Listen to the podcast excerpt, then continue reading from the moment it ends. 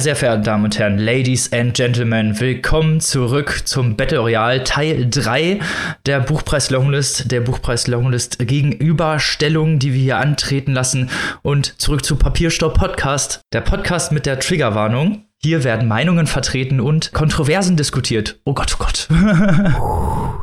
und wie jede Woche und auch beim dritten Battle mit dabei sind meine liebsten Mitpodcasterinnen, die hier die Schiedsrichterinnen mit mir spielen. Und zwar ist die, die eine Frau, die als Glaskugel-Podcast-Ikone hier eingegangen ist, die liebe Maike.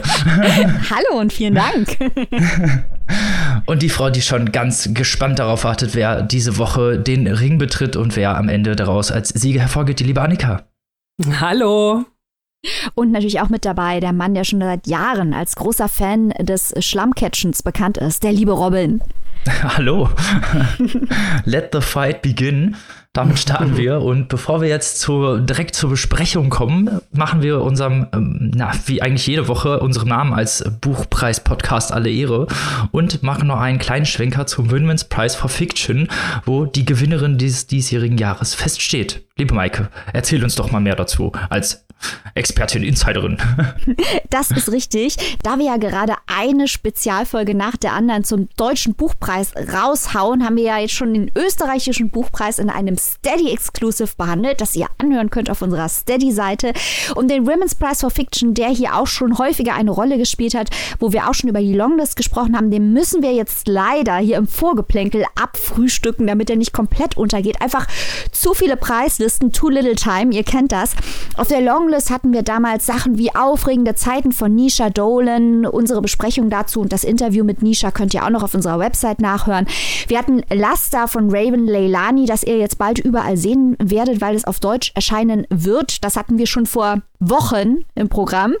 Die Transition Baby von Tori Peters, das wollten Annika und ich unbedingt auf der Shortlist hm. sehen, ist nichts draus geworden. Crowdpleaser waren auf der Women's Prize for Fiction Liste dieses Jahres. Yagi Yasi, Transcendent Kingdom, bei uns auch schon im Programm. Britt Bennett, die verschwindende Hälfte, bei uns auch schon im Programm. Aber gewonnen hat jetzt Susanna Clark mit Piranesi. Da heißt es äh, in einer äh, viel rezipierten Rezension, und das ist ein interessanter Ansatz zur Geschichte, dass es in dem Roman darum geht, was passiert, wenn die Magie unsere Welt verlässt, in einem anderen Ort eingesperrt wird und dort jemand eintritt. Also ein Hauptcharakter mit dem Namen Piranesi ist gefangen in einer Welt der Magie, die aufgebaut ist aus äh, klassischen architektonischen Elementen, in der lauter Statuen stehen, die man als Allegorien lesen kann. Also es ist eine Art von Parallelwelt. Der Name Piranesi wurde von der einzigen anderen Figur, die Piranesi jemals in dieser architektonischen Struktur getroffen hat, ausgesucht. Die Other heißt diese andere Person dann auch passenderweise und bezieht sich auf Giovanni Battista Piranesi. Das war ein berühmter Zeichner und Kupferstecher, der bekannt war für atmosphärische, äh, fiktive Gefängnisse, die er zeichnete und die später auch MC Escher inspiriert haben. Also wir merken schon, das ist eine Art von Fantasy, Sci-Fi, Magie, Allegorie, ein ziemlich anspruchsvolles, komplexes Buch für den Women's Prize for Fiction, wenn wir mal ehrlich sind. Da haben schon ein paar Sachen gewonnen, die wirklich äh, Operas Book Club Material waren. Dieses Jahr also Susanna Clark Piranesi. Und das, äh, liebe Freunde, ist jetzt auch leider alles, was wir dazu sagen können, denn wir müssen jetzt starten mit dem Deutschen Buchpreis. Wie Maike schon sehr schön gesagt hat, jetzt geht's ab zur Buchpreisbesprechung. Jetzt geht's ab zum Battle, darauf, wo ihr schon, darauf, wo ihr schon seit einer Woche wieder eure Finger leckt drauf und wartet, dass es wieder losgeht. Und zwar starten wir mit einem sehr interessanten Contestant, auch einer Familiengeschichte, einer bei einer sehr ungewöhnlichen Familiengeschichte oder sehr auch ungewöhnlich umgesetzt, gerade im Kontext der Liste. Aber mehr dazu erhört ihr jetzt von der lieben Maike. Ich bin sehr gespannt und freue mich schon darauf, meine Meinung später dazu zu geben.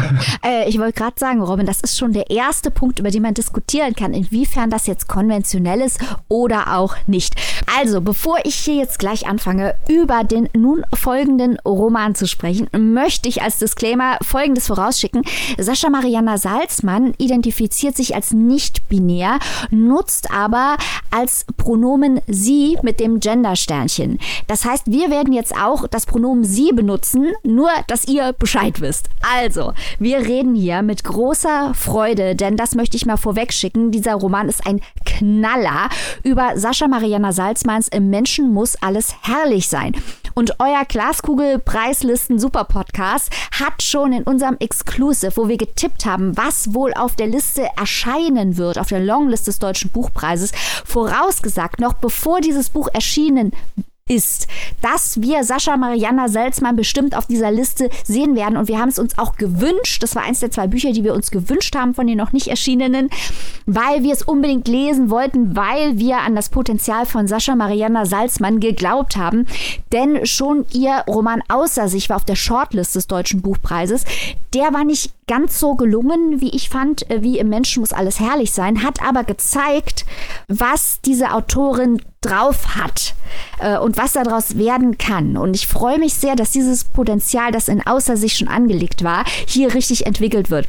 Ein Hammer. Worum geht es in Im Menschen muss alles herrlich sein? Salzmann schreibt hier über den Zusammenbruch der Sowjetunion und die Perestroika und zieht als Erklärung Dinge heran wie einen Faun, das mythologische Wesen, Pirosmanis, Giraffe, die Heisenbergsche Unschärfe-Relation und ein Buch mit dem Titel Feldstudien über ukrainischen Sex. Also da geht's richtig ab. Das Buch ist, Achtung, wichtig in Anführungszeichen. Es ist anspruchsvoll geschrieben, aber es ist auch ein Page-Turner. Es beweist damit, dass Bücher die Kriterien für so einen Buchpreis erfüllen können, ohne prätentiös oder langweilig zu sein. Ein Buch kann wichtig sein und kann ein Riesenspaß sein zu lesen. Was für eine tolle Geschichte. Es ist auch ein Roman über Frauen, vor allem Mütter und ihre Töchter. Mittelpunkt des Textes stehen nämlich vier Frauen. Zum einen haben wir Lena und ihre Tochter Editha, genannt Edi, und dann haben wir Tatjana und ihre Tochter Nina. Im ersten Teil steht vor allem Lena im Mittelpunkt, denn Lena und Tatjana verließen Mitte der 90er die Ukraine und wanderten aus nach Jena. Wir begleiten aber im ersten Teil zuerst mal Lena äh, zwischen den 70ern und den 90er Jahren von der Kinderzeit bei ihrer Oma in Sochi. Sie wächst in der Ukraine auf. Sie hat eine schwerkranke Mutter. Sie will Ärztin werden. Sie erlebt das sowjetische Ausbildungs- und Erziehungssystem. Sie erlebt viel äh, Korruption äh, und Ungerechtigkeit ähm, und wandert dann nach Deutschland aus. Und wir sind immer mit dabei. Im zweiten Teil ähm, erleben wir dann in einer Art Finale den 50. Geburtstag von Lena im Jahr 2017. Aber bis dahin haben wir auch in Rückblenden und in Zwischenschnitten die Geschichten der anderen Figuren erfahren. Während wir diese Familiengeschichten erleben und das Schicksal dieser beiden Mütter, Tatjana ist eine Freundin von Lena, beide haben eine Tochter, über die wir viel erfahren, äh, erleben wir natürlich das große Ganze im Kleinen in der Familie, wie diese vier Frauen von den Entwicklungen, den geschichtlichen um sie herum beeinflusst und auch mitgerissen werden. Also die Perestroika heißt in dem Roman nicht umsonst der Fleischwolf. Wir erfahren vieles über den Zerfall der Sowjetunion. Es geht um Tschetschenien, es geht um die Ukraine, es geht um Georgien, Abchasien, es geht um Christen, Juden, Muslime und am Ende geht es sogar um die AfD und wie das alles miteinander zusammenhängt. Es geht um den Gegensatz zwischen Träumen und Realität. Und es ist wirklich fantastisch gestaltet, weil wir merken hier, und das möchte ich im Hinterkopf behalten wissen, weil wir gleich im zweiten Buch auch über dieses Thema sprechen müssen, dass sehr, sehr, sehr viele Themen, auch sehr komplexe Themen mitschwingen und angesprochen werden.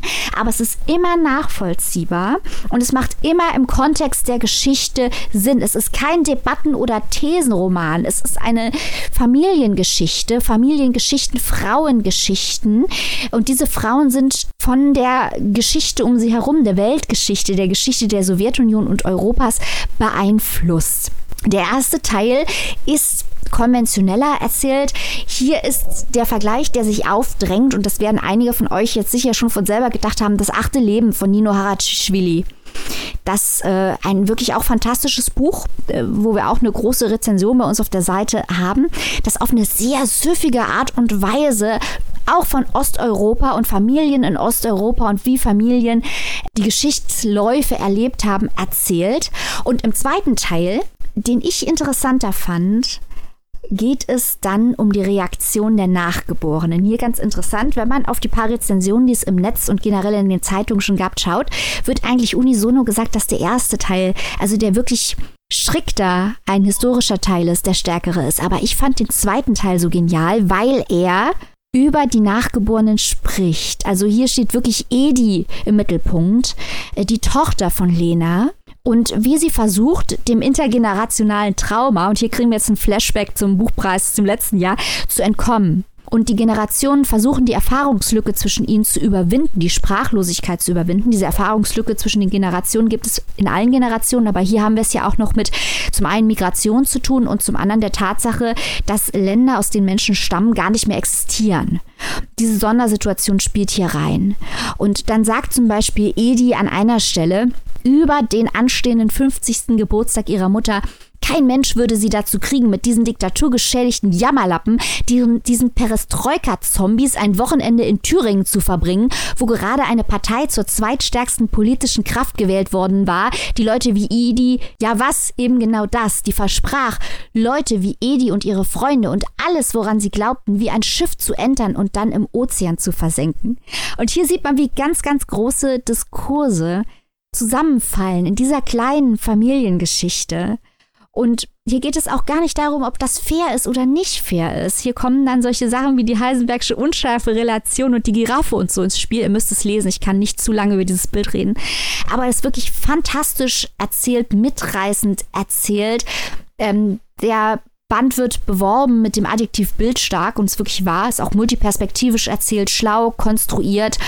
Sascha Mariana Salzmann ist selbst in Moskau aufgewachsen mit zehn Jahren als äh, jüdischer Kontingentflüchtling nach Deutschland emigriert.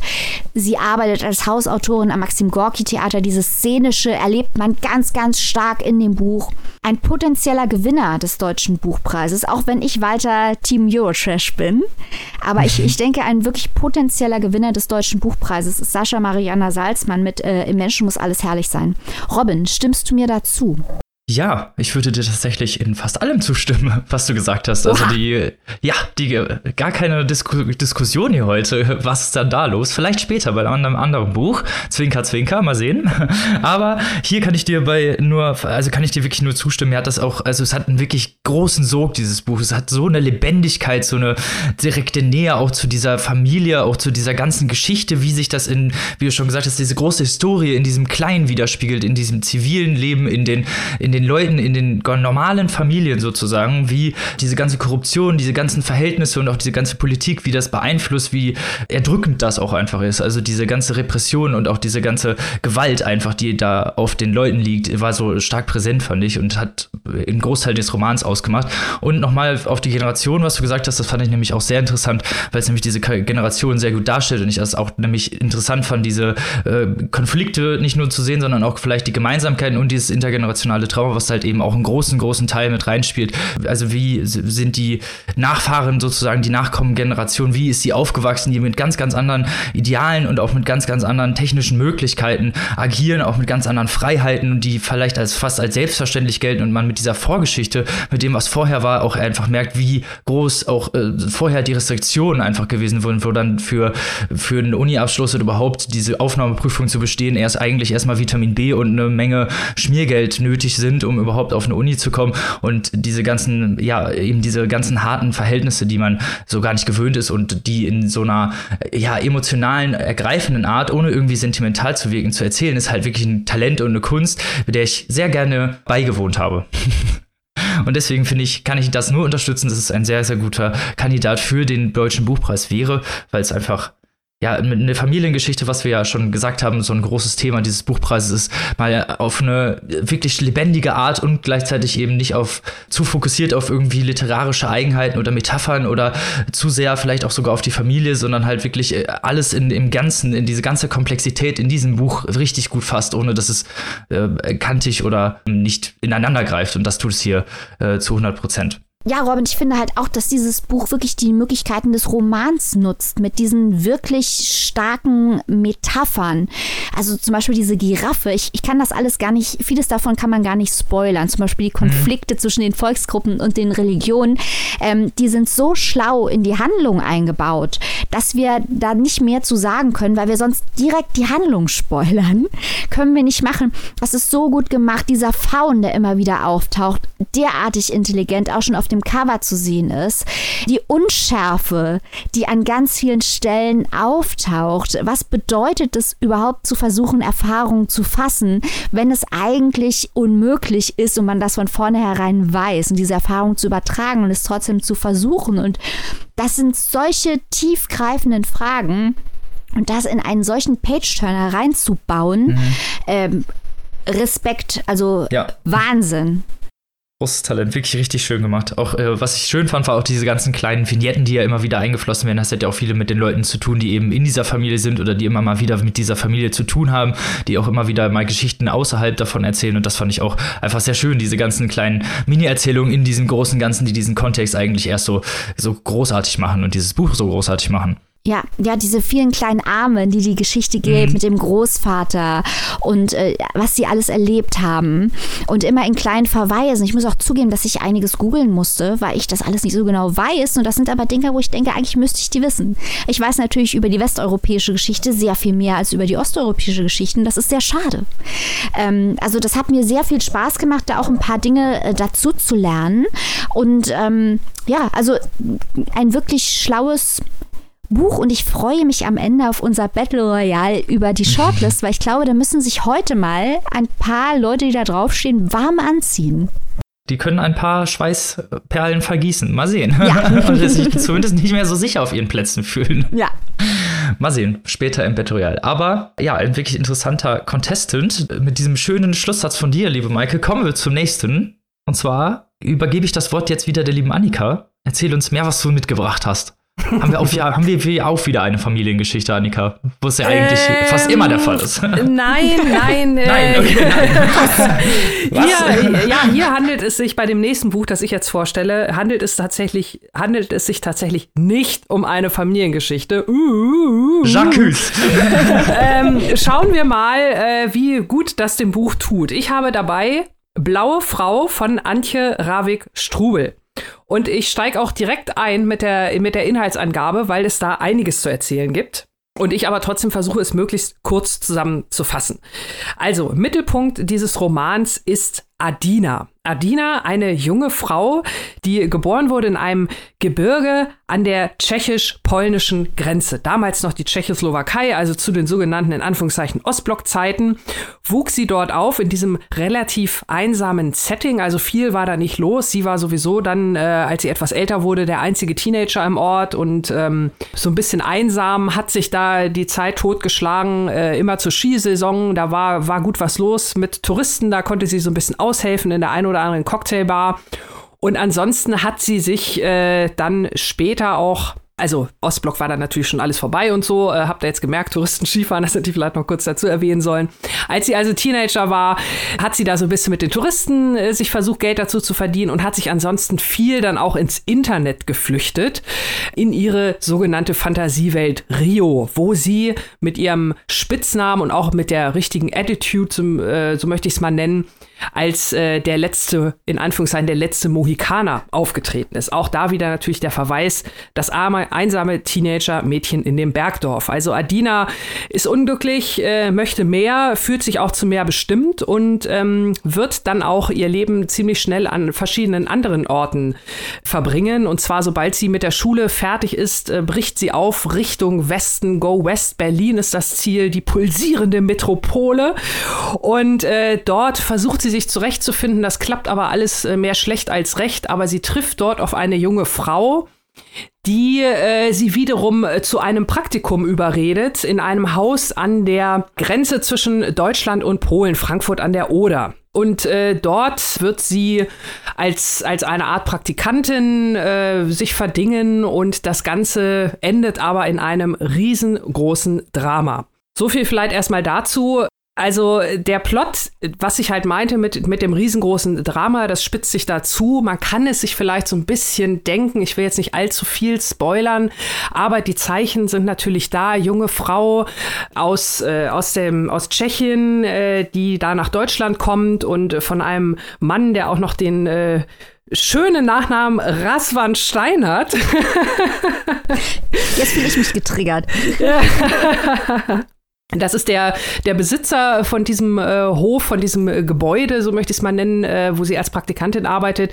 Und der hat sich äh, zum Ziel gesetzt, äh, das Ganze da so ein bisschen auf Vordermann zu bringen in diesem Gelände da in der Uckermark, wo sich Fuchs und Hase gute Nacht sagen und möchte dafür ja nicht nur Touristen, vor allem natürlich Geldgeber anlocken. Und äh, da gibt es so ein paar Geldgeber, die also so an jungen Mädchen aus dem osteuropäischen Raum interessiert sind. Also das lasse ich jetzt mal so stehen. Man kann sich sich seinen Teil denken. Dieses ganze Thema Ost meets West. Also wir haben es hier mit einem äh, Roman zu tun, der sehr, sehr politisch sein möchte, der sich dieses ganze Thema Ost, West und überhaupt Europa und die Zerteilung von Europa in Ost und West also wirklich sehr, sehr, sehr auf die Fahne geschrieben hat. Ähm, das äh, geht natürlich los bei der, bei der Protagonistin, äh, die eigentlich ähm, aus, den, aus Osteuropa kommt, aber im Westen ihr Glück sucht, natürlich ausgerechnet in Berlin, auch in der Stadt, die von Ost und West äh, jahrelang äh, in der Mitte zerteilt war. Sie geht wieder an eine Grenze. Sie lebt danach am Ende noch läng längere Zeit in Helsinki und Finnland wird dort auch beschrieben als die Schnittstelle zwischen Ost und West. Also hat sie da vielleicht so ein bisschen ihre Heimat gefunden. Sie versucht das Erlebte dort zu verarbeiten, trifft dort noch einen Professor für Menschenrechte, der wiederum Este ist, also auch aus den ehemaligen Sowjetrepubliken kommt. Und äh, das ist halt so ein großes Thema, was sich hier durch dieses äh, Buch wälzt. Es gibt aber noch ganz, ganz viele andere Themen. Es geht, hatte ich vorhin auch schon angedeutet, natürlich um, um sexuellen Missbrauch. Es geht um Netzwerk der sogenannten alten weißen Männer, also dieser alte Mann, der da auf diesem Gut rum ihr nachstellt, äh, ein sogenannter Herr Bengel, den kann man sich wirklich vorstellen wie den alternden, lüsternen Opa schlechthin. Der sagt immer nur, ach, äh, so nett, so nett, ne? Und man sieht richtig, wie ihm, wie ihm der Sabber aus dem Mundwinkel läuft. Also sehr verstörender äh, Charakter. Und es gibt noch äh, ganz viele andere Themen und äh, da möchte ich vielleicht jetzt an der Stelle mal so einen kleinen Cut setzen, weil äh, das ist so ein bisschen das Problem, was ich mit diesem Buch habe. Ihr habt jetzt gemerkt, ich habe jetzt schon ein paar Minuten geredet, ich habe schon mal ein paar Themen angerissen, ich habe schon mal was vom Inhalt erzählt. Ich habe noch nicht einmal die titelgebende blaue Frau erwähnt. Warum das, nur, Annika? Ja, Weil ja, so ein überzeugendes narratives Instrument ist? Also diese Geschichte von Adina, ähm, die im Mittelpunkt steht, die wird auch nicht linear erzählt, die wird auch immer in Rückblenden erzählt.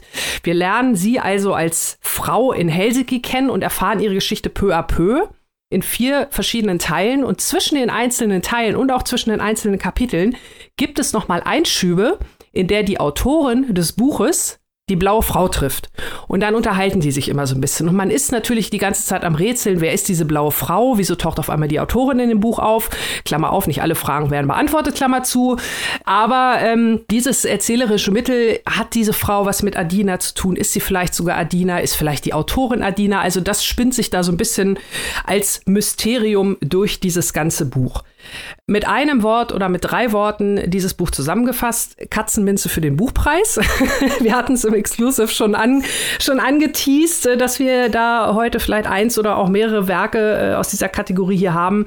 Und äh, das ist wirklich so. Also äh, hier sind, wie gesagt, viele Themen, viele Motive, viele Dinge, die angesprochen werden, viele Stilmittel, die verwendet werden, dass es mir wirklich einfach zu viel war. Nicht zu viel im Sinne von, man verliert den Überblick, sondern es wirkt einfach sehr, sehr, sehr vollgestopft, dieses Buch. Also die einzelnen Komponenten, also diese Geschichte von der, von der Adina zum Beispiel, diese junge Frau, die ihren Weg sucht und diese Gegensätze von Ost zu West und was ihr da alles passiert, die Geschichte allein hätte für mich schon wirklich gut funktioniert, wenn man sich da noch ein bisschen mehr darauf konzentriert hätte, das vielleicht noch ein bisschen stärker rausgearbeitet hätte. Die Einschübe hingegen mit der, mit der blauen Frau, ähm, ja, also für mich tatsächlich an der Stelle äh, relativ überflüssig, muss ich leider sagen. Und auch das ganze große politische. Also es, es war irgendwie mir ein wenig zu bemüht, so möchte ich es mal sagen. Und das ist auch der Grund, warum ich dieses Buch nicht so wirklich überzeugen konnte. Maike, wie siehst du das? Ich könnte dir nicht noch mehr recht geben, liebe Annika. ich da sehe das genau wie du. Ich möchte, an erster Stelle möchte ich dich jetzt mal loben für die Zusammenfassung des Inhalts, weil äh, für die Leute, die das noch nicht gelesen haben, möchte ich betonen, dass Annika sehr viel weggelassen hat, was auch komplett überflüssig ist und nur dazu dient, dieses Buch weiter vollzustopfen. Enigmatische, lesbische Fotografinnen äh, und so, so Kram, die da auf einmal kommen und jede Menge Charaktere und ich möchte auch wirklich sagen, dass dieses Vollgestopfte wirklich auf der Plot-Ebene nach meiner Ansicht stattfindet. Dass mhm. da unheimlich viele ähm, Charaktere mit irgendwelchen Hintergeschichten und so aufgebaut werden und dann reist sie nach hier und dann reist sie nach da und dann redet sie mit dem und dann guckt sie dahin und dann noch eine Wolte und noch eine Wolte und das alles lenkt ein kleines bisschen davon ab oder versucht davon abzulenken, dass es dem Ganzen an diskursiver Tiefe fehlt. Also genau das, was wir eben bei Salzmann gesehen haben, dass wir gesagt haben, okay, da ist eine Geschichte und alles, was in der Geschichte passiert, ist eigentlich dazu da, auf was anderes zu verweisen, auf eine historische Dimension, auf einen Diskurs, auf einen Erlebnishorizont zu verweisen. Genau das macht äh, Antje Ravik-Strubel nicht. Da ist nämlich alles einfach nur da und verweist im Großen und Ganzen eigentlich nicht auf viel. Unheimlich viel, was hier passiert, ist nichts als ein Klischee unglaublich ja. viele Klischees in diesem Buch. Allein schon, dass dieses Buch in Helsinki spielt. Du hast dem Ganzen eine schöne Erklärung gegeben, Annika. Äh, und die ist bestimmt auch richtig, aber es ist auch ein Teil der Wahrheit, dass ähm, die Autorin als erster Writer in Residence im Jahr 2012 an das Helsinki Collegium for Advanced Studies geladen wurde, wie das Goethe-Institut Finnland vermeldet. Also es ist auch so ein kleines bisschen Stipendienliteratur in äh, dieser Hinsicht, dass das eine Autorin irgendwo hinkommt und dann eben über diesen Ort schreibt gibt. Das ist ja eigentlich fast schon ein Running Gag in der Literaturwelt. Und äh, um meine, mein Outrage hier ein kleines bisschen fortzusetzen, möchte ich noch einen Satz vorlesen. Einfach um auch zu verdeutlichen, was für ein ästhetisches Problem ich mit dem Buch habe. Leonidas, das ist der Professor für Menschenrechte, dieser Diplomat, Professor, äh, mit dem aus irgendeinem Grund Alina zusammen ist. Das fand ich auch nicht sehr überzeugend. Der sagt an einer Stelle, und ich darf hier zitieren, haben mich die süßen Lügen der Selbsttäuschung davon abgehalten zu erkennen, wie sehr die Geopolitik des Westens auf einer Versklavung der Körper beruht, nicht westliche Körper von Frauen, von Kindern. Das ist, das ist doch keine Literatur, es tut mir leid. Was ist das? Niemand redet so.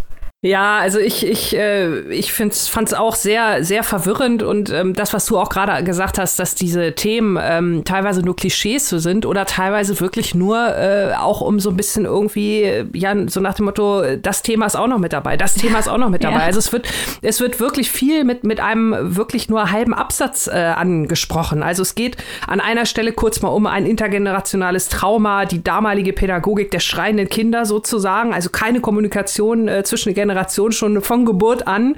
Es äh, geht teilweise um, äh, wie, wie selten wird sexueller Missbrauch angezeigt oder aufgeklärt, wie wird mit psychischen oder seelischen Erkrankungen umgegangen. Ähm, in Finnland ist die Unversehrtheit der Person weitaus wichtiger als in Deutschland. Also auch mal diese Vergleiche zwischen den Ländern und es wird alles irgendwie mal so hingeworfen, aber es wird irgendwie nichts weiter draus gemacht. Muss es auch gar nicht, weil das Buch hat schon so an sich genug Themen zu bieten. Also ja, ich weiß nicht, wie gesagt, die Geschichte von, von Adina an und für sich äh, wäre schön gewesen. Ja habe ich aber auch äh, ähnlich bei Sophie Oksanen, Fegefeuer, eine finnisch-estnische Autorin, äh, da auch schon mal sowas ähnliches gelesen. Und dieser ganze Ost-West-Konflikt äh, fand ich natürlich in dem Zusammenhang, das Licht, das erlosch, dieses politische Sachbuch, was wir vor ein paar Monaten hier im Podcast hatten, oh, da ja. habe ich natürlich viel draus wiedergefunden, viele Parallelen. Aber auch da ist mir der Roman dann hier an der einen oder anderen Stelle auch, äh, hat er mir dann auch eine Schleife zu viel erklärt. Also dieses Beispiel, was ich genannt habe mit Finnland, Schnittstelle zwischen Ost und West, das wird dann einmal gesagt als Satz, dann erschließt sich das Bild und dann wird es aber nochmal mit einem Absatz erklärt, damit man es auch wirklich versteht. Und da denke ich auch, also das äh, hätte jetzt auch nicht unbedingt sein müssen. Also zu viel, so ein bisschen von allem. Hier wäre eine Reduktion, glaube ich, gut gewesen an der Stelle. Ja, und ich möchte noch kurz erwähnen, ähm, vor, lasst mich nicht lügen, Leute, zwei Jahren war ein sehr, sehr guter politischer Roman auf der Longlist des Deutschen Buchpreises. Und zwar Nora Bossong mit Schutzzone hat viel zu wenig Aufmerksamkeit bekommen. Ein Roman über die UN und die Ohnmacht der MitarbeiterInnen der UN. Fantastisches Buch. Das ist die Art der politischen Literatur. Also wir haben ja viel politische Literatur immer bei den Buchpreisen. Möchte ich ihn wirklich mal loben. Das macht der Deutsche Buchpreis eigentlich immer, politische Literatur zu nominieren. Aber das ist so ein bisschen das Niveau, das ich mir wünsche. Das hier war mir ein kleines bisschen unterkomplex. Ja, Eine Konzentration auf das Wesentliche hätte mir zumindest persönlich besser gefallen. So, damit kommen wir zum nächsten Roman auf unserem Battle. Wer betritt denn jetzt den Ring? Oh, ich bin schon sehr gespannt, was Maike jetzt erzählen wird. Jetzt geht's zu Pfahlen, Eckzähnen und Blut. Was kann das wohl bedeuten? Oh Leute, ich habe so Bock jetzt über Dana Grigorchas Die nicht sterben zu sprechen. Dracula-Romane viel zu selten auf Buchpreislisten.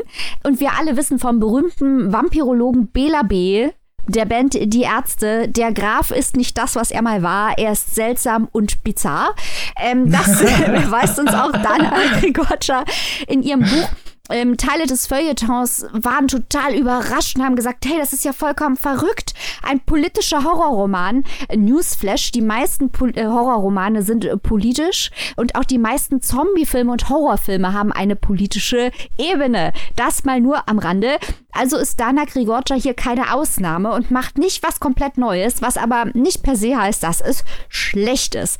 Schweizerisch-rumänische Autorin ist Dana Grigorcha und sie zeigt hier Rumänien als ein Land, das zwischen Leben und Tod gefangen ist in einem Vampirstatus, in einer Art äh, postkommunistischem Limbo. Also auch hier sehen wir wieder, wir haben heute viele osteuropäische Romane oder die sich mit osteuropäischen Themen beschäftigen. Das finde ich toll, das finde ich interessant und finde es auch gut, dass wir die zufällig mehr oder weniger alle in einer Folge haben und vergleichen können.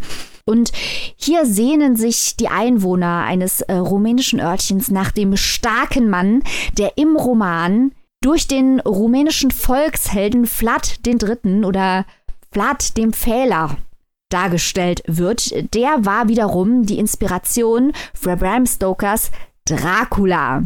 Der wird hier also eingebaut auf der metaphorischen und auf der echten Ebene. Dracula kommt auch vorbei in diesem Roman, in dem Realität und Fiktion ineinander fallen. Also ähm, Katzenminze, vielleicht nicht für Buchpreisjurys, aber für unseren Podcast, das mal auf jeden Fall. Papierstaub. Katzenminze, genau. Katzenminze für Papierstaub. Wie erweckt man unser Interesse mit solchen Plots? Auf jeden Fall alles richtig gemacht, Dana Grigorcha. Äh, unsere Erzählerin ist eine junge Malerin, die noch unter Ceausescu aufgewachsen ist, dann in Paris studiert hat und jetzt im Post 89 zurück in ein Dorf in der Walachei kommt, äh, das Dorf B. Das ist ein Dorf, das immer noch als äh, populäre äh, Feriendestination äh, reicher Familien aus Bukarest gilt, aber das zu großen Teilen von der jüngeren Generation verlassen wurde. Also hier so eine Referenz zu dem osteuropäischen Brain Drain. Als nun eine Leiche, die Leiche eines alten Bekannten in der Familienkrypta gefunden wird, kommen zwei Dinge ans Tageslicht. Zum einen findet man in dieser Krypta auch das äh, Grab von Vlad. Das heißt also, unsere Erzählerin ist eine Nachfahrin des Grafen Dracula. Und ähm, außerdem wird auf einmal dieser Ort von Touristen überflutet, was eine alte Diskussion rund um einen Dracula-Themenpark, den Politiker, lokale Politiker angedacht haben, wieder anfacht. Also wir merken schon, dieser Roman borgt Ideen und Motive vom Schauerroman, spielt aber auch mit dem Übernatürlichen, mit dem Historischen, weil Flat gab es ja wirklich, spielt auch mit geschichtlichen Verwicklungen in der postkommunistischen Ära. Es spielt mit Motiven der Detektivgeschichte, denn wir fragen uns natürlich, wie kommt denn eigentlich dieser Leichnam in die Familienkrypta? Wie ist er überhaupt gestorben, dieser Bekannte unserer Erzählerin?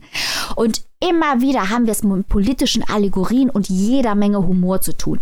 Es geht um Korruption, und Gier. Es geht um den Drang nach Macht. Äh, nach Dominanz.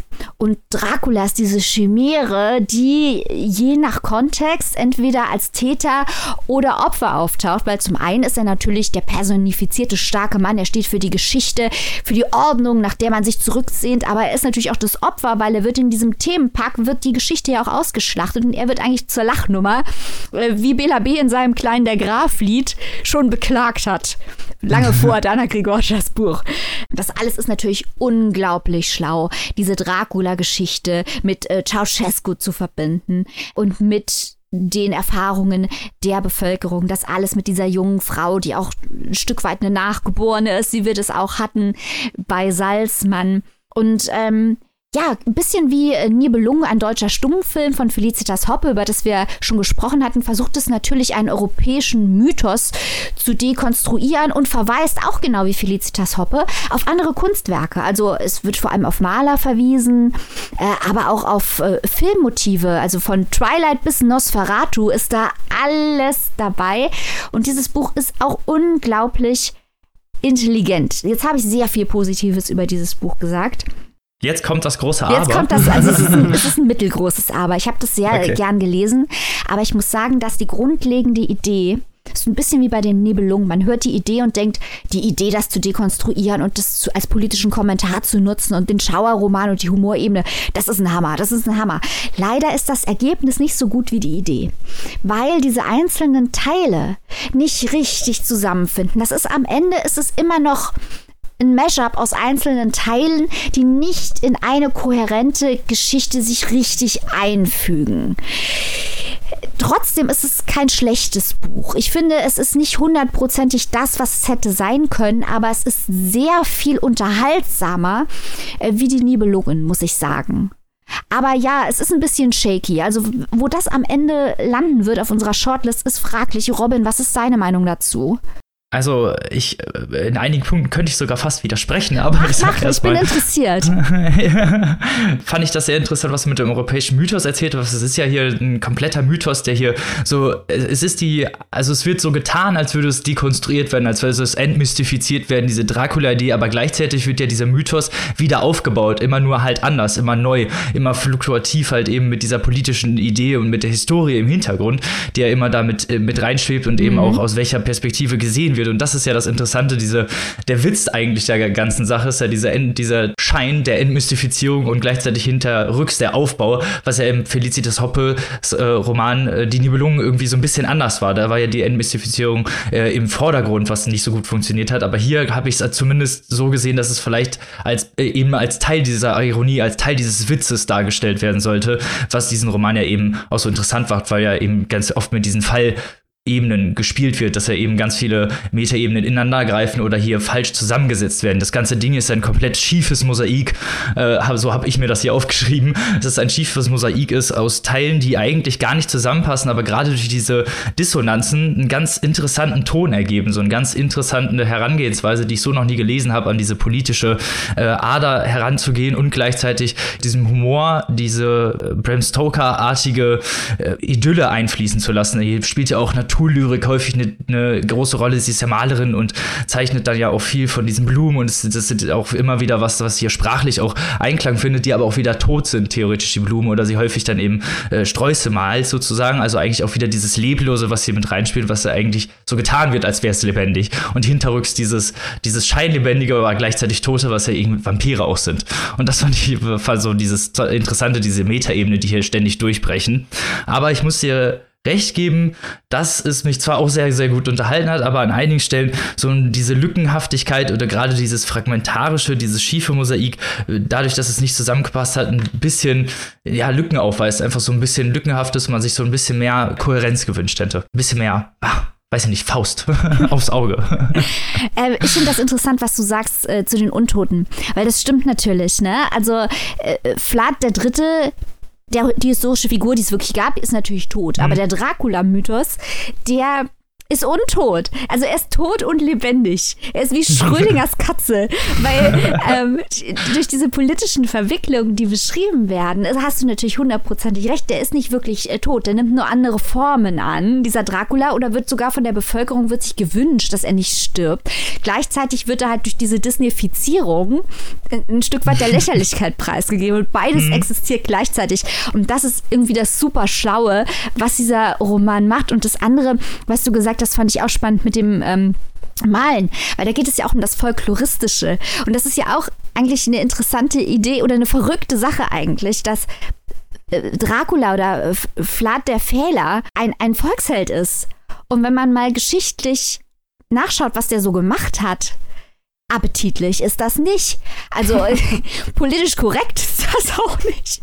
Und es wird hier auch sehr minutiös beschrieben ja. übrigens, wie das läuft mit dem Fehlen. Also, falls ihr euch das mal gefragt habt, hier wird es beantwortet. Ja, ja, also wo, wo so mancher Horrorfilm seine Inspiration her hat, das habe ich in diesem Buch verstanden. ähm, wo Leute aufgespießt werden. Also das ist mein lieber Mann. Und ich finde, diese Ideen, die sind halt unglaublich stark. Das kommt erzählerisch nicht ganz mit. Aber allein diese Ideen zu bringen, ist natürlich, ist natürlich ein Knaller. Mhm.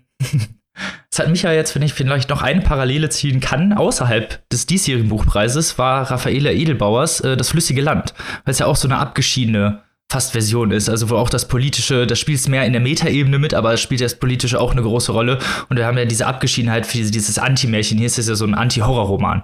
Also man kann hier sehr viele Metaebenen rausziehen. Also ich fand es einen sehr, zumindest sehr spannenden und äh, ungewöhnlichen Contestant auf der Liste. Deswegen, da freuen wir uns natürlich immer drüber. Das ist ja, wie du schon gesagt, wie wir schon festgestellt haben, Katzenminze für Papierstaub Podcast GesellschafterInnen. genau, genau. Ja, also, aber also ich fand ihn stärker, muss ich sagen, als die Nibelungen. Ja. Ähm, aber bei beiden hätte ich irgendwie am Ende vom Tag mir ein bisschen, also das Pacing war bei beiden off, finde ich. Das Pacing hat bei beiden nicht gestimmt. Und ich habe mir bei beiden auch ein bisschen mehr, Achtung, Achtung, jetzt kommt ein super schlechter Wortwitz, ein bisschen mehr Biss gewünscht. oh. Ich entschuldige mich. Hat, dir das, war dir das alles zu blutleer? Oh. oh. Annika, jetzt musst du oh, einschreiten. Ja, ich, ich, glaube, wir müssen zum nächsten Buch kommen. es ist ein, ja, es ist ein Spießrutenlauf. So, nachdem wir jetzt einmal alle unsere guten äh, Matt-TV-Witze rausgehauen haben, geht's weiter im Text. Und zwar zum nächsten Roman, von dem wir jetzt natürlich auch mal gespannt sind, ob wir den auch so äh, interessant fanden. Der nächste Roman, der hier jetzt den Ring betritt, ist Der versperrte Fähig von Georges Arthur Goldschmidt. Roman über den Bruder und das ist eigentlich auch schon ja, der Inhalt des Romans, das ist, ist, ein Roman über seinen Bruder Erich. Und ob das jetzt wirklich ein Roman ist oder ob das jetzt wieder so ein bisschen in diese Biografie-Richtung reinsteckt, das werden wir natürlich in dieser Rezension noch klären. Einmal kurz, Georges Arthur Goldschmidt ist am 2. Mai 1928 geboren, das heißt 93 Jahre alt zu diesem Zeitpunkt und erzählt hier, wie gesagt, die Geschichte seines Bruders. Rheinbeck in der Nähe von Hamburg ist er mit seinem Bruder aufgewachsen, er ist der jüngere Bruder und beschreibt sich in diesem Roman auch immer selber als sehr weinerlich zu seiner Rolle kommt. Vielleicht noch, Erich ist hier im Mittelpunkt, der also als ordentlich, sehr, sehr ordentlich dargestellt wird und auch nicht, nicht in Konflikt geraten möchte und auch generell ein gewissenhafter und adretter junger Mann ist, der so mit den Kindereien seines Bruders auch nicht so wirklich was anfangen kann, in der Schule auch ein bisschen mehr ein Außenseiter ist und wie es dann kommt in, der, äh, in Deutschland, die Nazis kommen auf, die äh, er als Kind einer jüdischen Familie wird ausgeschlossen, er darf nicht mehr äh, an Aktivitäten teilnehmen, er darf nicht zu den Pimpfen, er darf natürlich auch nicht in die HJ und äh, wird immer weiter vom öffentlichen Leben ausgeschlossen.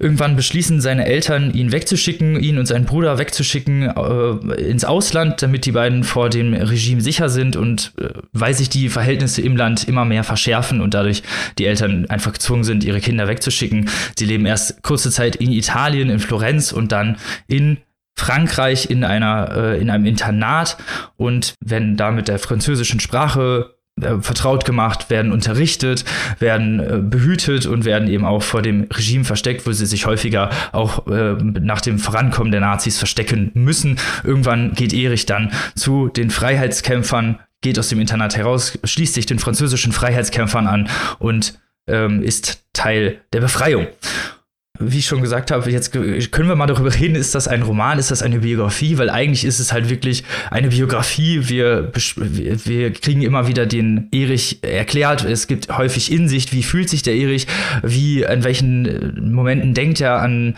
Emotionen, wann denkt er an die Heimat zurück, an wen denkt er, was sind seine emotionalen Befangenheiten, auch während dieser ganzen Zeit, auch wegen dieser harten Zeit, auch dieser Zeit, wo er sich verstecken muss und teilweise so tun muss, als wäre jemand anderes.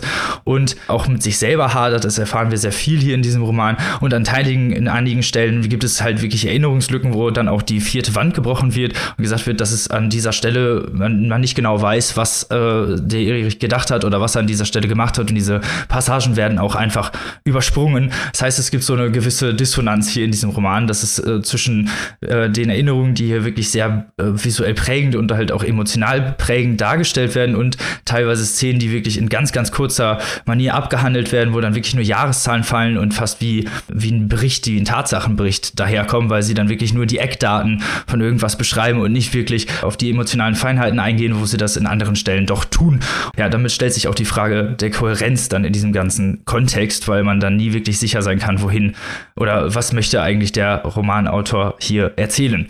Das Ganze ist natürlich deutsche Geschichte, ganz große deutsche Geschichte, auch von deutsche Geschichte von äh, Kindheit in diesem Naziregime, von verfolgter Kindheit, von jüdischen äh, Menschen, die verfolgt werden, wie sich das Ganze verhält, gerade auch im Aufwachsen, wie das wahrgenommen wird in, mit diesen Kinderaugen, wie diese Veränderungen stattfinden, dass teilweise Naivität da auch mit reinspielt oder auch so, ja, also auch eine schonungslose Darstellung der Emotionen, dass er, dass der Erich gerne bei der HJ mitmachen würde, ohne dass er eben diese politischen Befangenheiten kennt, weil er eben als Kind gar nicht, also eigentlich nur dieses Äußere sieht und diese Gruppendynamiken mitmachen möchte und nicht versteht, wieso er ausgeschlossen wird. Diese Ausschlussdynamiken äh, werden hier gut eingefangen und aber es, es hat einfach irgendwie an einigen Stellen ist die Geschichte einfach, sie ist zwar fluent und gut erzählt, aber trotzdem die ganzen wirklich emotional tiefgreifenden und auch geschichtlichen Themen greifen hier teilweise nicht so wirklich in den Roman ein, wie man sich das vielleicht wünschen würde. Und an einigen Stellen geht es auch wirklich zu schnell. Also der Roman ist einfach viel zu kurz in meinen Augen, um wirklich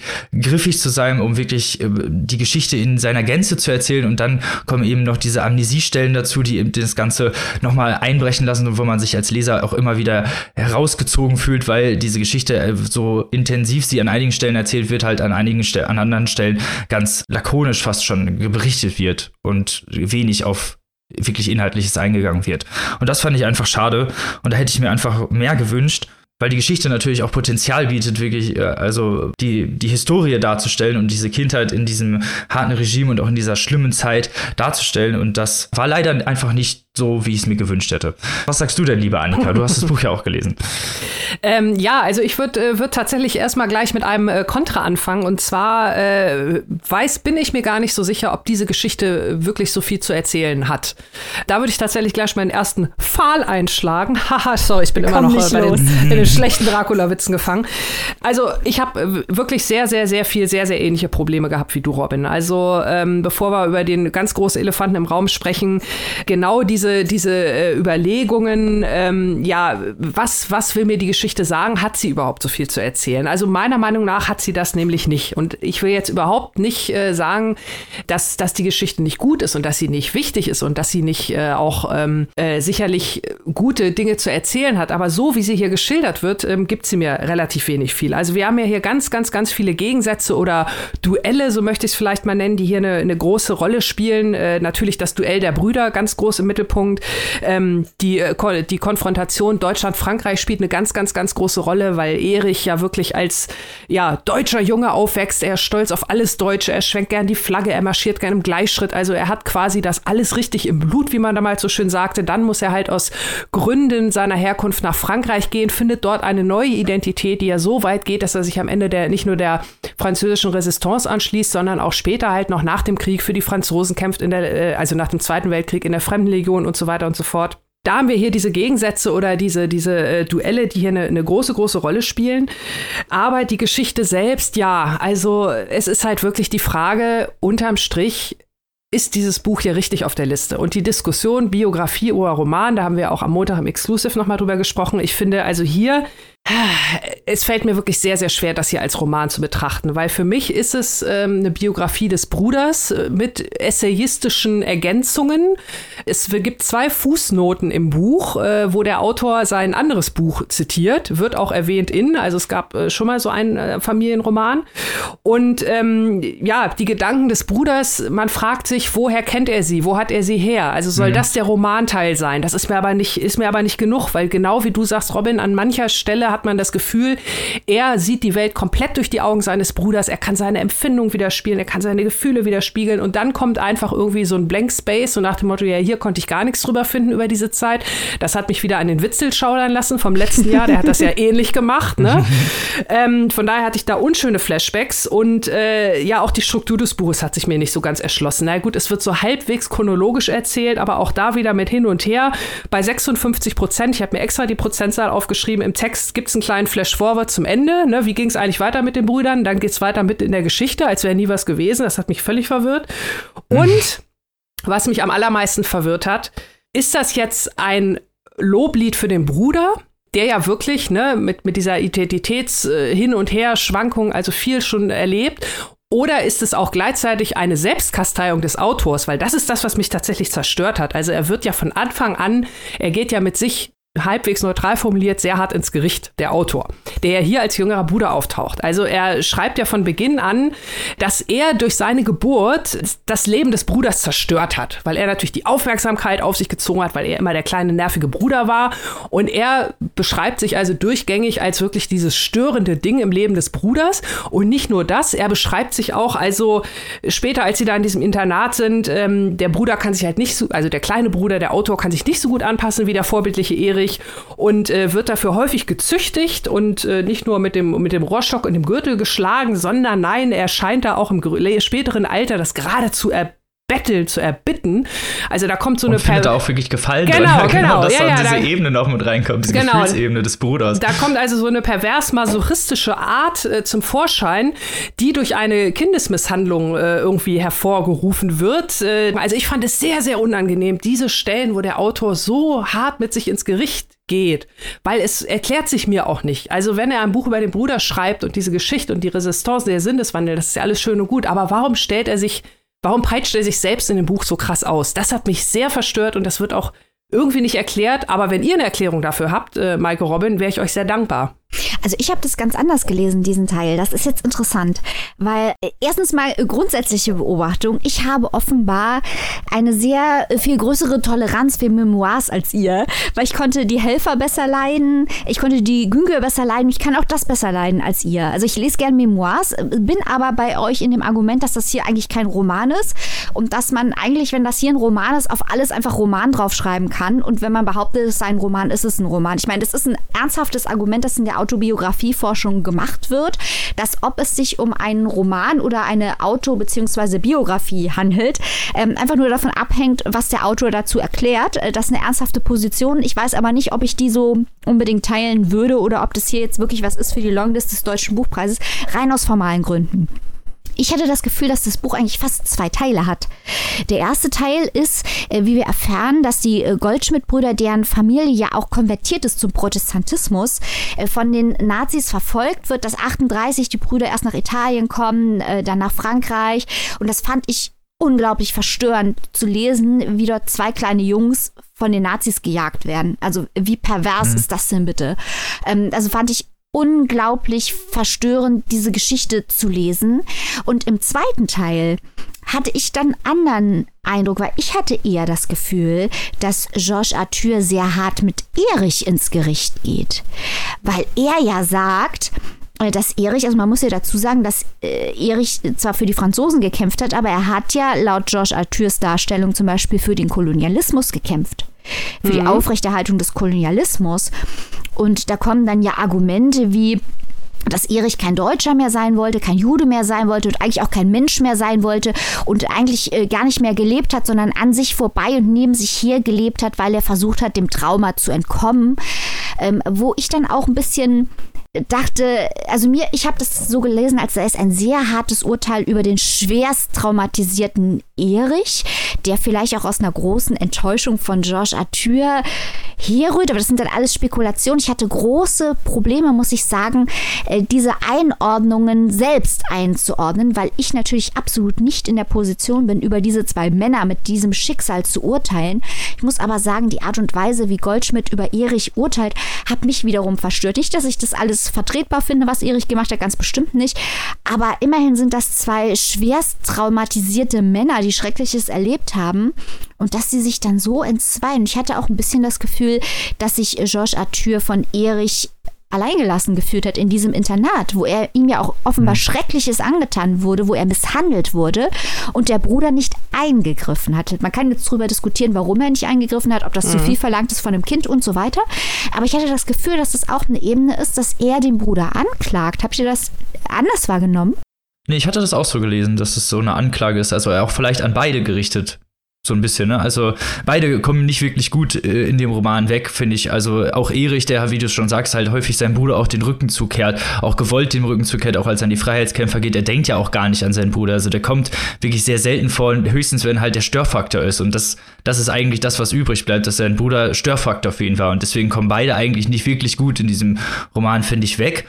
Und äh, klar ist es eine, so eine Art Ehrlichkeit vielleicht auch, die da drin steckt, aber dieses, dieses harte Urteil, was auch irgendwie nicht wirklich aufgebrochen wird. Also es gibt hier nicht eine weitreichende Perspektive, sondern es gibt eben genau diese eine Perspektive, die geschildert wird, und zwar, äh, wie die beiden sich gegenüber verhalten und wie diese, dieser Bruder-Zwist ja eigentlich entsteht, die Annika hat Duelle genannt, was, was da ja äh, entsteht zwischen den beiden mhm. und was dieser Krieg halt eben auch noch verschärft und diese Härte dieser Umstände äh, sie auch noch weiter auseinandertreibt und da auch die Unterschiede im Charakter sie halt nicht irgendwie wieder zusammenbringt.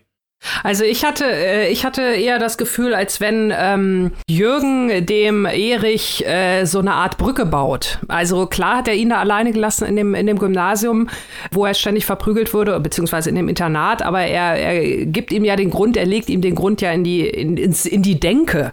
Also er, er sagt ja, dass Erich natürlich auffällt, wie Jürgen Arthur sich der Strafe hingibt, mit welcher Lust, mit welcher äh, ja, perversen Leidenschaft, was auch immer. Äh, ob das jetzt wahr ist oder nicht, sei ja mal völlig dahingestellt. Das, das können wir ja auch nicht beurteilen, aber er, er baut ihm ja quasi eine Brücke. Und auch da ähm, vergleicht er das ja wieder. Äh, Deutsch war der Junge, also in diesem Fall der, der kleine Jürgen ähm, Arthur.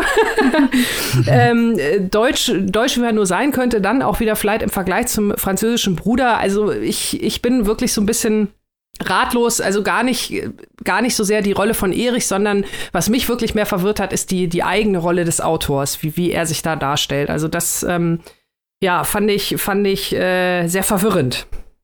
Es ist ja auch offenbar Teil eines größer angelegten biografischen Projektes. Mhm.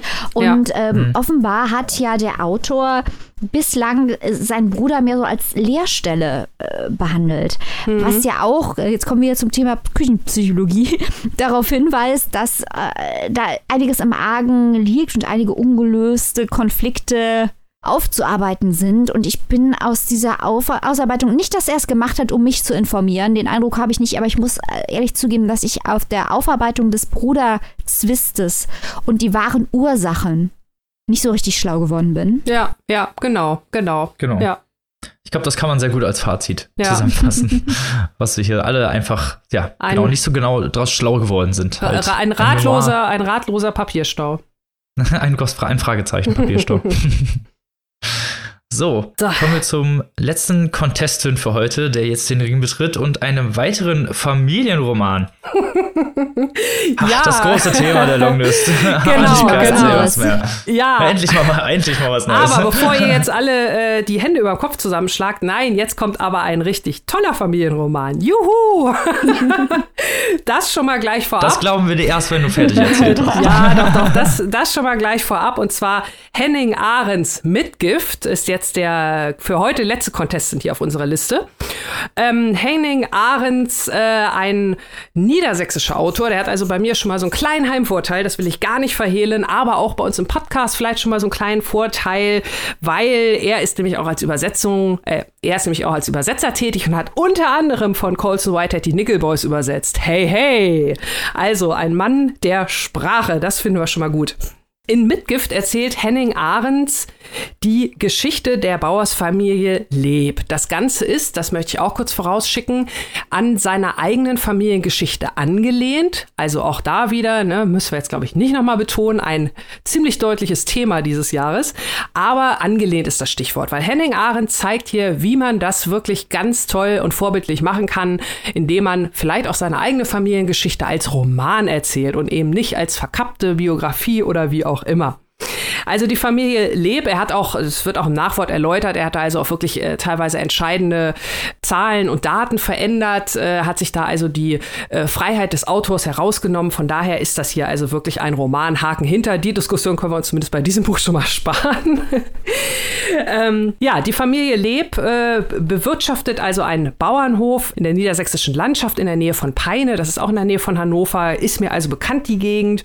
Und ähm, die Familiengeschichte wird wird über sage und schreibe sieben Generationen erzählt. Also nicht alles komplett hintereinander weg, aber die Kapitel springen in der Zeit und es geht also zurück bis ins Jahr 1755. Das ist das früheste Datum und endet im Jahr 1962. Und dieses Jahr 1962 bildet auch die Rahmenhandlung, die Klammer von der Geschichte, die hier erzählt wird. Und diese Rahmenhandlung wird erzählt aus Sicht von Gerda Derking.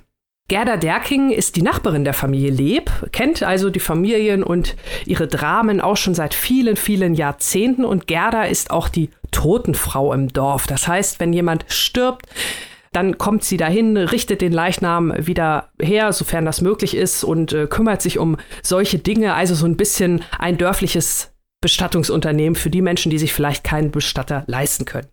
Und äh, ja, Gerda wird also eines Tages zum Hof der Lebs gerufen und zwar von dem Hausherrn Wilhelm Leb Senior. Wilhelm Leb Senior in dem Fall, das ist noch wichtig mit dem Namen, weil ich habe ja schon gesagt, viele Generationen, viele Wilhelms, aber auch das hat Henning Ahrens ganz geschickt gelöst. Wilhelm Leb steht also vor Gerdas Tür und bittet sie um seine Dienste, weil es einen Todesfall in der Familie gegeben hat. Und Gerda und Wilhelm, die haben auch eine gemeinsame Vergangenheit damals vor vielen, vielen Jahren. Da wurde mal so ein bisschen geflirtet und geliebäugelt. Aber Wilhelm Leb hat sich dann als einer der wohlhabendsten Bauern oder der vielversprechendsten Bauern des Ortes für eine andere Frau entschieden, weil Gerda Derking einfach nicht die nötige Mitgift, nicht das nötige Standing hatte. Also wir sehen schon, der Titel Mitgift beschreibt also auch so ein bisschen die Enge der Menschen, weil ne, Liebesheirat war halt nicht immer möglich. Man musste gucken, wie kriegt man die Mäuler satt, äh, welche Tochter hat welches Land zu bieten oder wie auch immer. Und deswegen ist also aus Gerda und Wilhelm nichts geworden, aber Gerda trauert ihm jetzt nicht so sehr hinterher, weil Gerda ist keine, wie wir es vielleicht auch schon in anderen, etwas klischeemäßigeren Dorfromanen schon mal erlebt haben. Gerda ist jetzt keine verbitterte alte Jungfer geworden, sondern Gerda ist ein ziemlich cooler Charakter eigentlich. Die hat im Laufe der Jahre, äh, hat sich an ihr Leben alleine arrangiert. Wir erfahren auch, dass sie auch in jungen Jahren durchaus äh, wild und frei war und da auch so keine Kostverächterin. Also Gerda ist äh, relativ flott, möchte ich mal so sagen, wie man das halt so auf einem Dorf im August 1962 sein kann, aber kein klischeehafter Oma-Charakter eines klischeehaften Dorfromans. Und so ähnlich verhält es sich auch mit den anderen. Die Frauen sind hier natürlich sehr präsent, weil der Hauptteil des Buches zur Kriegszeit spielt, zur Zeit des Zweiten Weltkriegs. Da sind wir mal wieder, welche Überraschung. Und ähm, also diese Familie von dem Wilhelm Leb Senior, der gerade schon erwähnt wurde, die steht da auch im Mittelpunkt und auch Wilhelm Leb Senior selbst und natürlich seine Vorfahren. Und äh, während der Nazi-Zeit war es nämlich so, dass Wilhelm Leb, also natürlich glühender Nazi, äh, ganz äh, vorne mit dabei und äh, immer vorne dran, also sprich auch immer im Krieg hat natürlich seine Frau und die Kinder und auch die Eltern und Schwiegereltern äh, zu Hause zurückgelassen, die den Hof dann die ganze Zeit allein bewirtschaftet haben. Und diese, diese Geschichte von diesen Generationen auf diesem Hof und dann auch immer wieder der Rückblick. Wir lernen da die Eltern und die Großeltern kennen. Dann gibt es mal wieder ein Kapitel, was halt in der Vergangenheit spielt und wir erfahren über diese Großeltern, wie das zu deren Zeit war auch ähnliche Probleme. Wer darf wen heiraten? Der älteste Sohn muss aber gefälligst den Hof übernehmen, auch wenn er vielleicht ganz eigene Interessen hat. Die Frauen haben sowieso nichts zu melden, die schuften sich da ab, die plackern sich da ab und Wilhelm lebt Senior, das muss ich vielleicht auch nochmal sagen, hier der Hauptcharakter gewissermaßen ist Achtung, das äh, zensiere ich jetzt mal nicht, ist auch so ein richtiges Arschloch. Also der behandelt seine Familie halt auch äh, ziemlich schlecht, alle bis auf seine Mutter, was auch eine unfassbar spannende Verbindung ist. Also man hat da so ein bisschen, ja, fast schon Ödipus-Erinnerung, weil er mit seiner Mutter, also die beiden sind ein eingespieltes Team, die lassen nichts aufeinander kommen und der Rest der Familie, Frau, Kinder, die müssen also leiden. Das ist toll erzählt, das ist, das ist spannend gemacht, das ist einfach vor allem auch erfrischend klischeefrei erzählt. Äh, das ist ja, ne, ich habe so am Anfang gedacht, das will ich gar nicht verhehlen. Dorfroman, ach, hoffentlich geht das nicht so ins Volkstümliche, aber nein, das ist wirklich hier spannend. Das sind interessante kleine Zeitgastanekdoten. Die äh, Mutter, die immer äh, schnell ein bisschen Klosterfrau Melissengeist auf den Zuckerwürfel macht und runterlutscht, ne? also mehr oder weniger alkoholabhängig, aber das gehört ja dazu.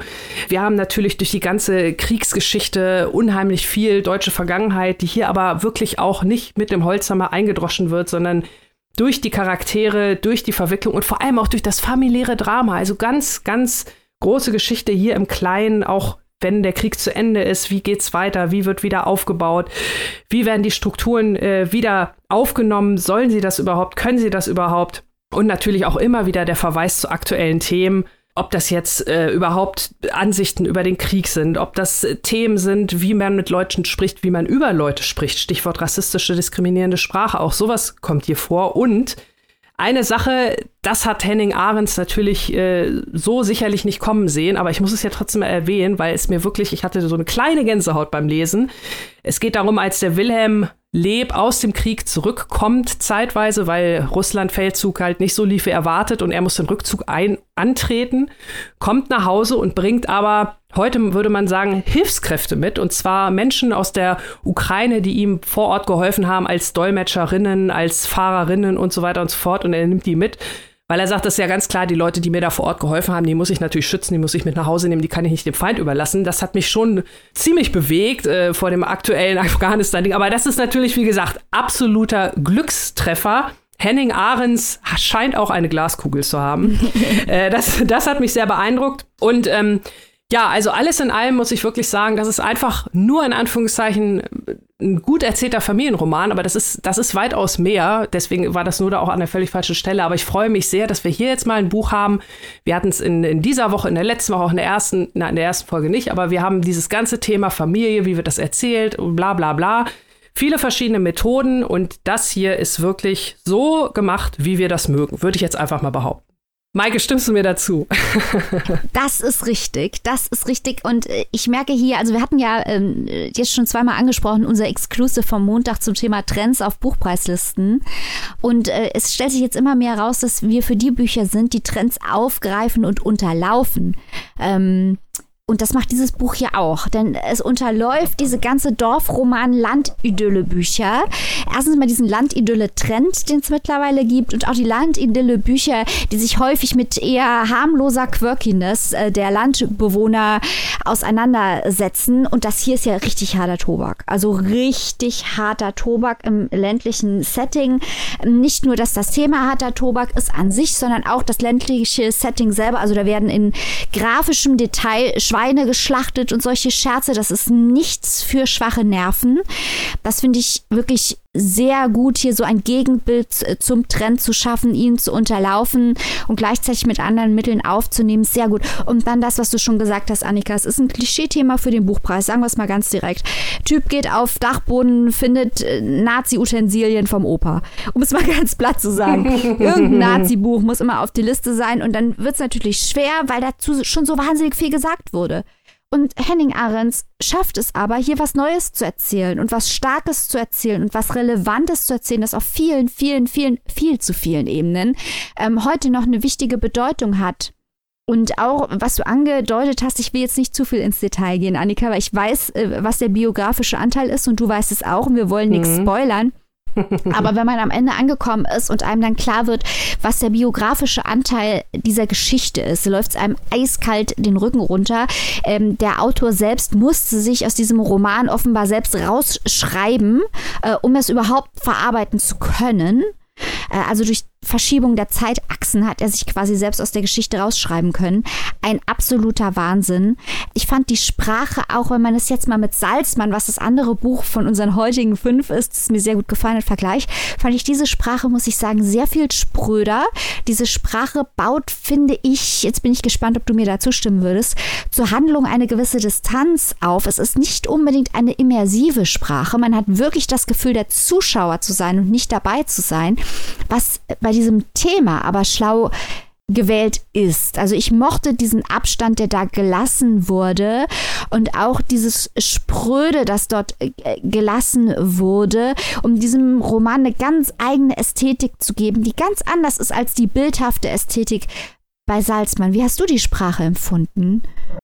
Ähm, sehe ich ähnlich und äh, sehe es aber genauso wie du, dass es hier wirklich, wirklich gut passt. Und ich muss auch, würde sogar noch einen Schritt weitergehen und sagen, ich war teilweise auch für die Distanz dankbar, weil äh, viele wirklich dieser Szenen und auch dieser alltäglichen Szenen, also allein schon wie wie Wilhelm Leb seine Frau behandelt. Diese Frau, die da in den Kriegsjahren echt den, den ganzen Hof am Laufen hält und sie kriegt nur von ihrem Mann, von ihrer Schwiegermutter, sie kriegt ständig nur äh, die Knüppel zwischen die Beine geworfen. Und da war ich wirklich froh, dass die Distanz irgendwie so ein bisschen da war, weil da waren ja noch viele andere Szenen, auch wie die Kinder behandelt werden, welche Erwartungen an den Sohn gesetzt werden.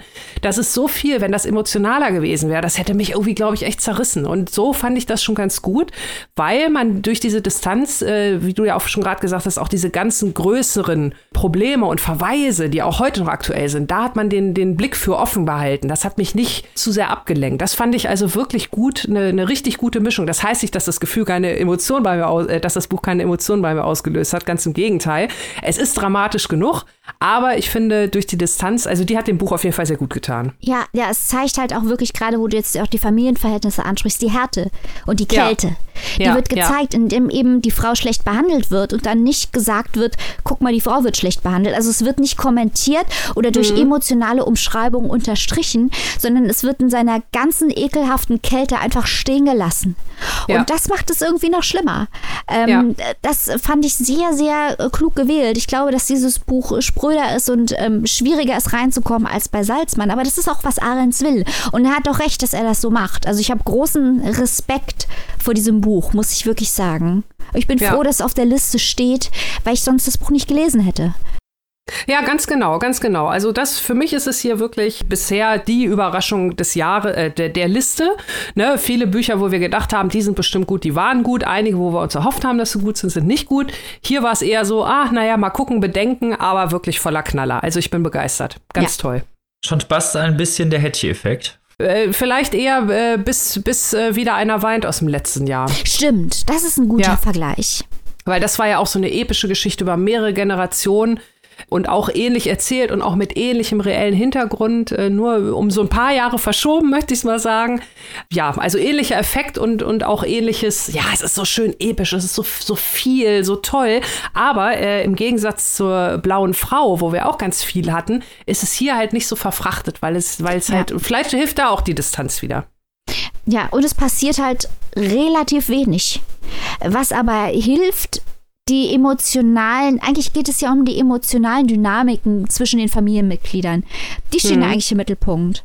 Und ähm, darauf die Geschichte aufzubauen, zeigt auch eine große Kunst, weil eben anders als bei Antje Ravik-Strubel, die uns ja mit Plot-Details zuschmeißt, lässt Henning Ahrens das weg. Da bläst so der Wind über die niedersächsische Landschaft und es ist trotzdem extrem gruselig und spannend.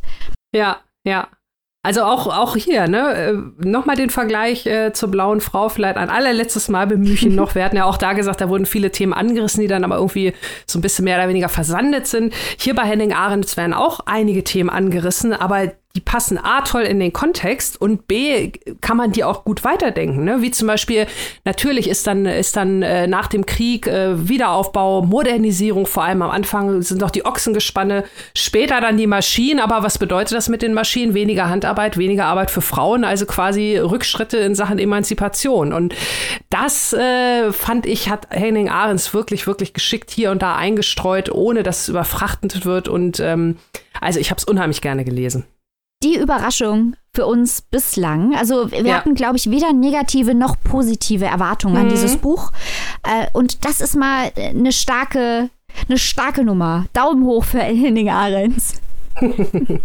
Das freut mich doch zu hören, dass wir hier positiv äh, als letztes aus dem Ring steigen können. Aber jetzt geht es nochmal weiter. Die letzte Glocke erklingt.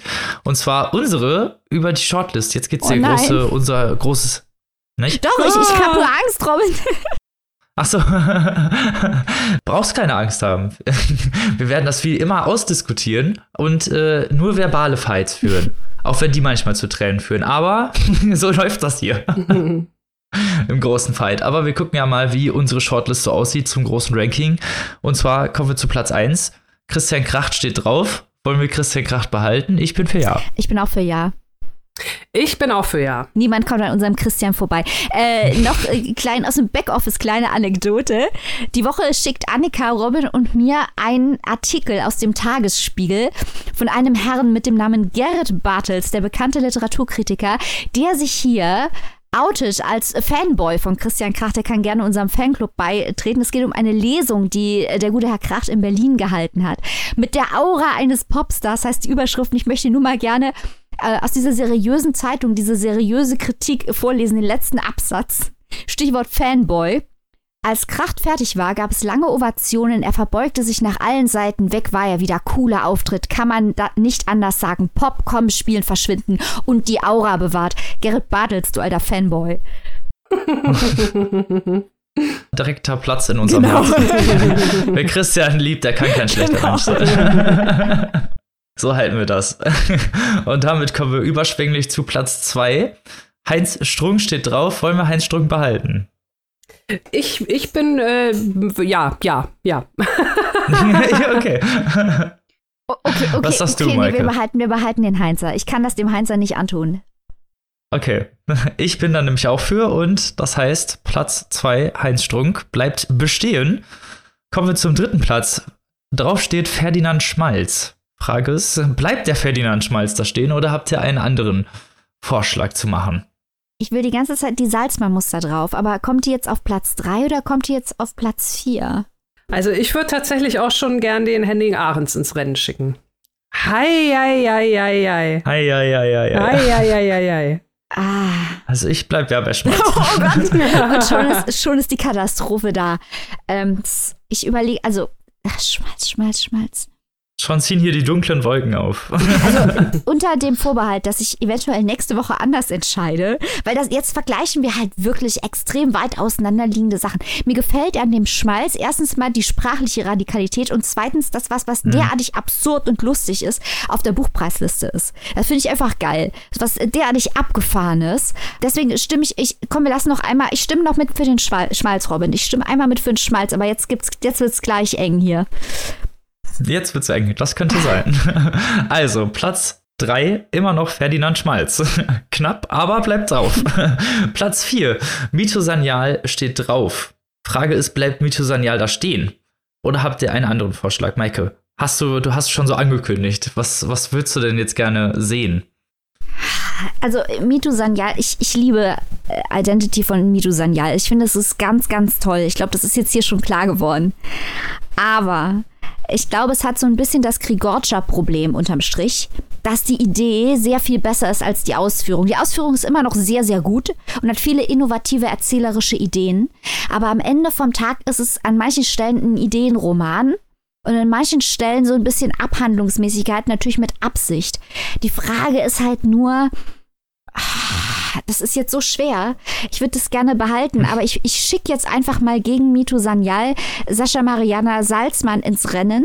Ganz einfach, weil ich finde, dass Salzmanns Thema genauso relevant ist, dass es aber besser geschrieben ist. Und jetzt mache ich fest die Augen zu und vielleicht bereue ich das in 30 Sekunden schon, aber ich sage jetzt einfach mal Salzmann. Annika, Gegenargumente. Äh, ja, nee, äh, also ich äh, bleib jetzt nach wie vor beim Ahrens.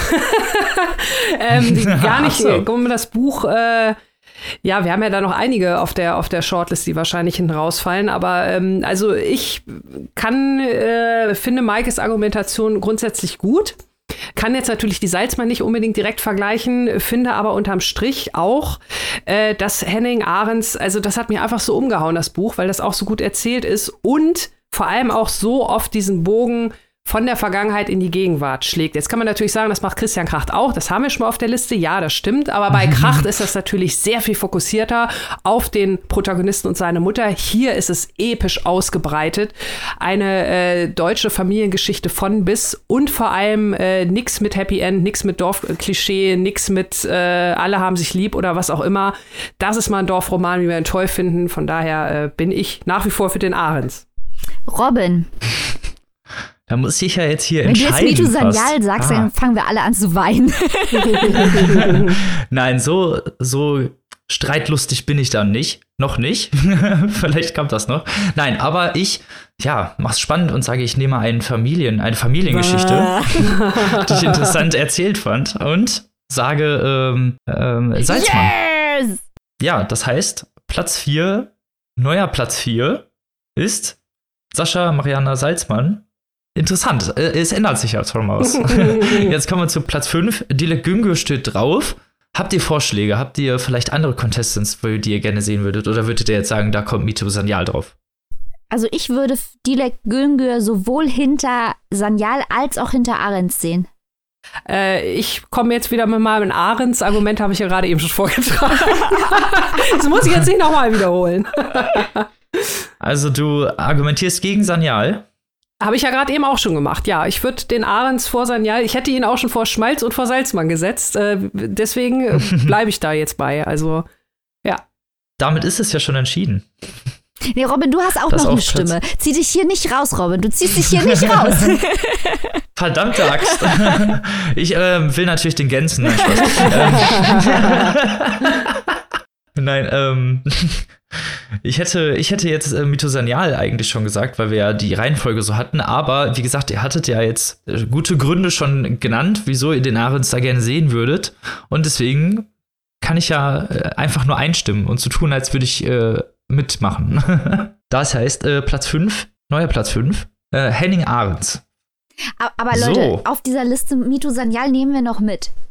Ja, ja, ja. Also ich glaube Fall. auch nicht, äh, so auch so wie ich eure Besprechung verstanden hatte, glaube ich jetzt nicht, dass da sonst noch was dabei war, äh, was äh, sich einen Platz auf unserer Shortlist verdient hätte. Äh, Zumindest glaube, nicht vor Sanyal, sagen wir es also, mal so. Äh, ja, weil Franz Sobel, ne, ein bisschen blutet mir wegen Franz Sobel schon das Herz, muss ich sagen. Ich hätte die Gregor Zea ja eigentlich gerne gesehen. Ich fand das sehr witzig. Ich würde das sogar vor Franz Hohe setzen, aber egal. Okay. Also, es geht ja jetzt um Platz 6. Okay, also Platz 6 haben wir jetzt zwei Stimmen für Sanyal und eine für Gregor Cea, ja? Ja. Okay. Ich, äh, ich bleibe bei Sanyal. Ich wollte das nur jetzt unbedingt betonen. Äh, einfach damit, um, für die Ruhm und Ehre für Dana Grigorschea, dass sie hier noch eine Stimme gekriegt hat. Einfach um zu betonen, dass es Robin für das Buch gestimmt hat und dass es ein gutes Buch ist. Leute, guckt euch das an. Ja, Lies ja. das. Ganz anders als diese Glitzer-Vampir-Romane, die sonst, man sonst überall genau. So. Aber Plus 6, Mito Sanyal. So, und der Vollständigkeit halber jetzt nochmal unser Ranking, unsere Shortlist, unsere interne Shortlist in der kompletten Reihenfolge von Platz 1 bis Platz, bis Platz 6. Auf Platz 1 Christian Kracht mit Eurotrash. Auf Platz 2 Heinz Strunk mit Ist es immer so schön mit dir. Auf Platz 3 Ferdinand Schmalz mit Mein Lieblingstier heißt Winter. Auf Platz 4 Sascha Mariana Salzmann mit Im Menschen muss alles herrlich sein. Auf Platz 5 Henning Ahrens mit Mitgift. Und auf Platz 6 Mito Sanyal mit Identity. Woo! Wuhu! So viel zu unserem Battle. Wir hoffen natürlich, dass ihr nächste Woche wieder fleißig mit dabei seid, wieder zuhört, wieder ja, abonniert und vielleicht ja unserer Steady Community beitritt, die übrigens diesen ganzen Laden hier bezahlt, dieses ganze Extravaganza hier unterstützt mit dem Obolus von weniger als einem Kaffee im Monat könnt ihr übrigens dabei sein. Also Leute, wir würden es euch stark empfehlen. Auf jeden Fall kommt in unsere Steady-Community. Ihr haltet den Laden an Laufen. Wir danken euch für eure Unterstützung und wir hauen für euch Exclusives raus. Und alle, die hier mithört, äh, bedankt euch bei der Steady-Community, die ganzen Bums hier finanzieren. Yes! Große Herzchen nochmal an die Steady-Community. Und bis nächste Woche wünschen wir euch eine ganz tolle Zeit. Lest was Tolles, am besten was von der Longlist. Und bis dahin, bleibt gesund. Auf Wiederhören. Ciao. Tschüss.